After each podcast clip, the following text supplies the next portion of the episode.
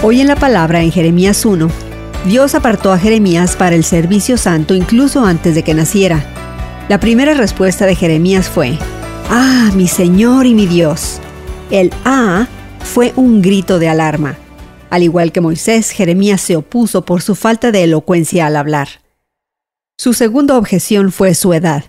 Los teólogos creen que probablemente tenía menos de 20 años en este momento. Dios descartó las preocupaciones de Jeremías y reiteró su llamado, pero también prometió su presencia y defensa como lo había hecho muchas veces antes. Dios le daría a Jeremías las palabras y lo rescataría del peligro. El Señor incluso extendió su mano y tocó la boca de Jeremías. A diferencia del carbón encendido que se usó para limpiar los labios de Isaías, este toque demostró la intención de Dios de llenar la boca de Jeremías con su mensaje un mensaje tanto de bendición y edificación como de juicio y destrucción.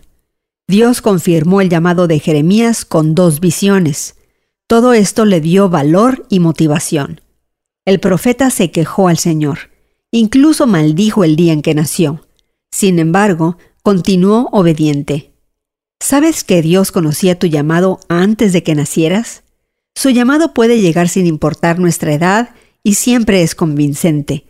Lo que Dios nos llama a hacer puede ser doloroso, pero si callamos, arde dentro de nosotros.